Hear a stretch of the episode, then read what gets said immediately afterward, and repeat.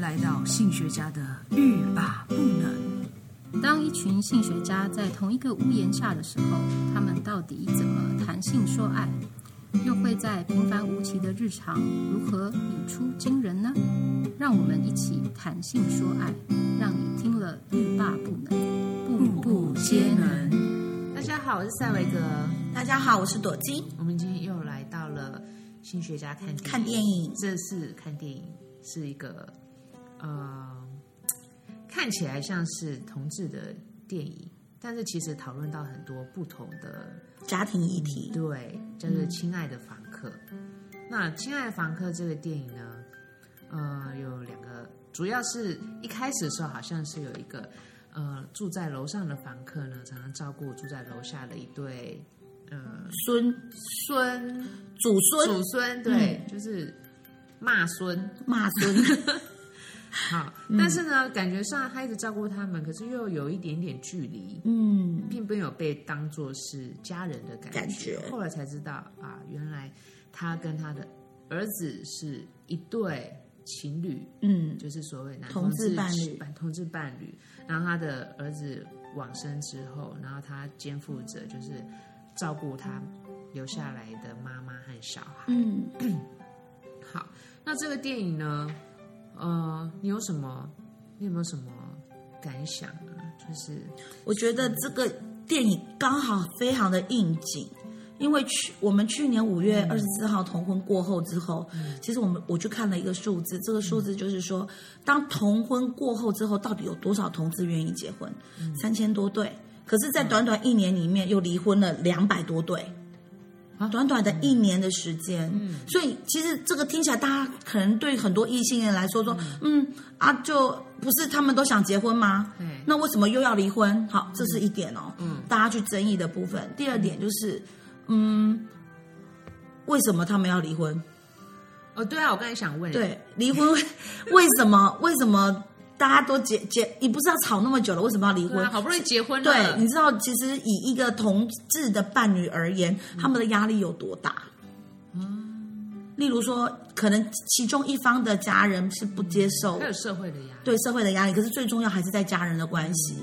就是一呃，其中一对伴侣里面，其中 A A 的家人是接受同志、认同同同志的，可是 B 的家人是不认同的，不认同的所以结果他们结婚可能是简单办一办，然后朋友帮他们庆祝，就这样子到法院去登记。可是这个不同意的家人的，可能这个。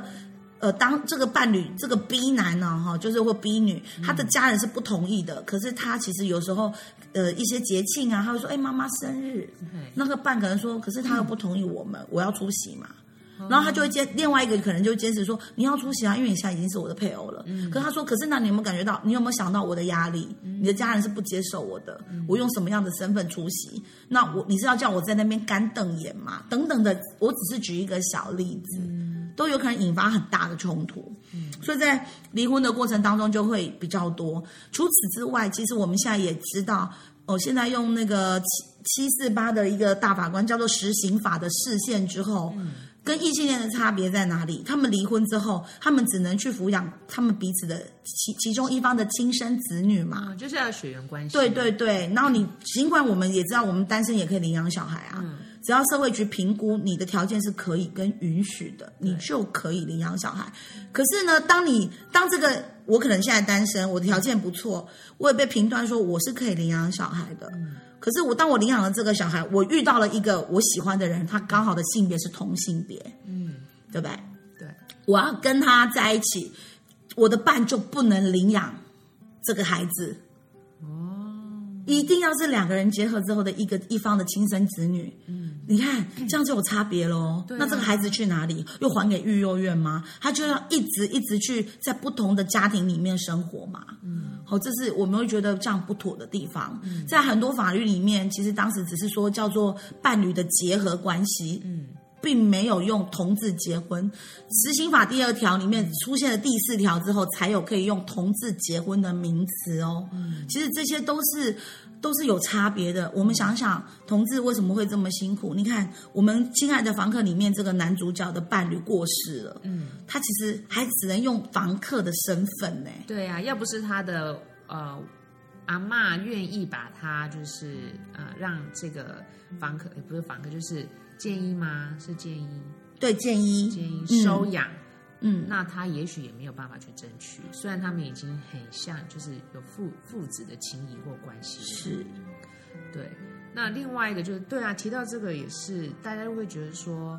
呃，那为什么给给了你们结婚的机会，然后你们又结了婚，然后又要这样子的离婚？除了压力之外，我觉得跟呃结婚的条件其实是没什么关系的，而没是错而是结婚的权利。是，今天你、嗯你呃，人是不是应该要获得某种权利？不管他要或不要，他都可以有选择的权利。今天不管我想结婚或不想结婚，我就是有一个结婚的权利。，对，我可以选择他，我也可以不选择他。但是是啊如果我连权利都没有的话，那我就一点选择都没有。没错，而且同志也在缴税哦。对啊，对，为什么很多的连我想要恋爱这件事情都没有，都不、我想要结婚这些的资格都没有，对，或者是我想要生养小孩，可以跟异性人一样生养小孩。异性人其实也可以不用不用婚姻关系来对生养对小孩啊。对，代代理孕母或是借种啊，对，所以其实他他某程度在法律上是一种一种歧视到。现在还是，因为其实同同性伴侣现在不没有办法在本国合法的做这件事情，他们大部分都到外国去做这个所谓的代理孕母，或者是呃呃买精子跟自己的卵子结合。那还有一个一点就是，我觉得在这个法律上面，异性恋跟同性恋的一个差别是，同性恋呢，他们在结婚之后没有义务一定要抚养彼此的双方父母。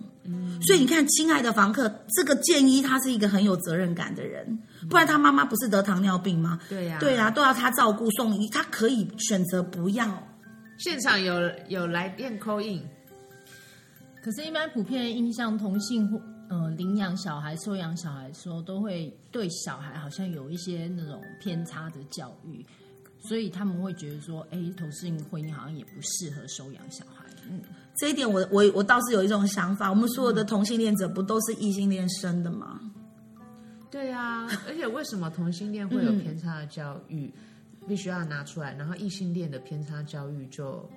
合理。对，没错，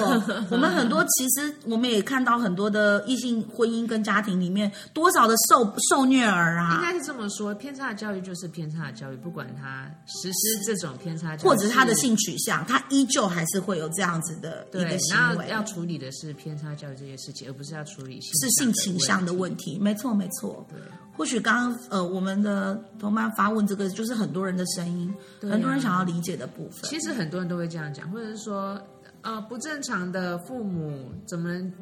怎么能够正常养育小孩，或小孩会被也会被养育成不正常？嗯那像你刚刚说的，就是大家可能都是嗯你要生生殖嘛，一定还是异异性恋，一定要有生精理子跟卵子，对，嗯所以嗯嗯，如何教育小孩是，嗯，其实是全部不管同性异性恋都要努力的事情、啊。对，给予爱跟责任的榜样嘛，对。对吗？那另外一部分就是，我其实也看到里面，你说多元成家或者是什么才是家人哦？嗯那从像建一和呃那个祖孙的家庭感觉，比起这个阿嬷她自己的儿子，你不觉得他们更像家人，建议更像这个这个家庭不是在的。家里面的爱是更更紧密的？对，因为过去其实还有推的就是多元成家的方案，对，嗯当时我要分享一下我的。我的两个爷爷是我妈妈退休之后，我爸爸妈妈在学校工作，他们退休之后接回来我们家住的两个爷爷，当然现在嗯都已经过世了。可是其实他们跟我们没有任何的血缘关系。嗯可是我们关于继承这件事情，我们当时遇到一个非常大的创伤，因为当其中一个年纪比较稍长的爷爷过世的时候，因为他是老农民，嗯所以农民署的就来叫像我们家一样敲家。抄家一样去翻我们所有的东西，把他的东西值钱的带走。他为可什么是他是可以跟这我们样住在一起，他就认为因为他是老农民，他没有家属，所以你看当时对我而言。我觉得多元成家对我们家人来说多么重要，因为他就是我们的家人，我们也在照顾他们，对啊，他这种我觉得这种处理方式很粗暴啊，很粗暴，很粗暴。所以家有很多个多元的样貌，不是大家所想象的一定要有血缘关系，对不对？对，所以我觉嗯得《亲爱的房客》某程度这部影片呢，给我们很多思考的方向。而且为什么会让大家觉得这么？哎，他这是金马也是呃非常受瞩目，对他得到最佳的男主角嘛，对莫子仪，莫子仪，之他前过去其实艾草的时候，对我就好喜欢他。是不是艾草的时候，他就诠释的非常好。对，也是一个家庭里面啊，他也是演同性恋，对，他该不会被定型了吧？他那么会演，而且聂子他还演了舞台剧呢，真的吗也是男主角，嗯，演的非常好。莫子仪，你不要被定 型哦，你很会演。他什么都可以，我我相信他什么角色都能挑战。但是他艾草的时候演一个不想要让母亲知道这是失望，对的同性同恋事的同性恋儿儿子嗯嗯，也是非常的传神。他们里面他的姐姐嗯，某程度也是一种多元成家，然后没离错婚，对他在跨法国跨国的那种跨国婚姻，然后然后未婚生子，然后所以他跟带一个混血儿好像跟回来，黑人是不对是法国的黑黑人，嗯人。对，然后其实这种这些议题对台湾的冲击都蛮大的。对，你会尤其他想妈说妈又是虔诚的基基督教徒，他说、嗯我怎么去见我的教友，我都不敢上教堂了。啊，神不是爱世人吗？对啊，神爱所有的其人，实有很现在有很多教会是蛮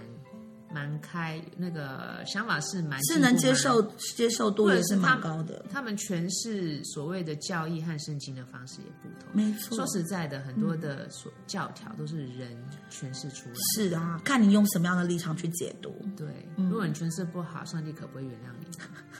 对，上天堂的时候你就看，哎、不一定不一定还可以上天堂，这 样不好，这样不好说。嗯，对啊，咦，我觉得上次那个《亲爱的房客》里面还有一个蛮蛮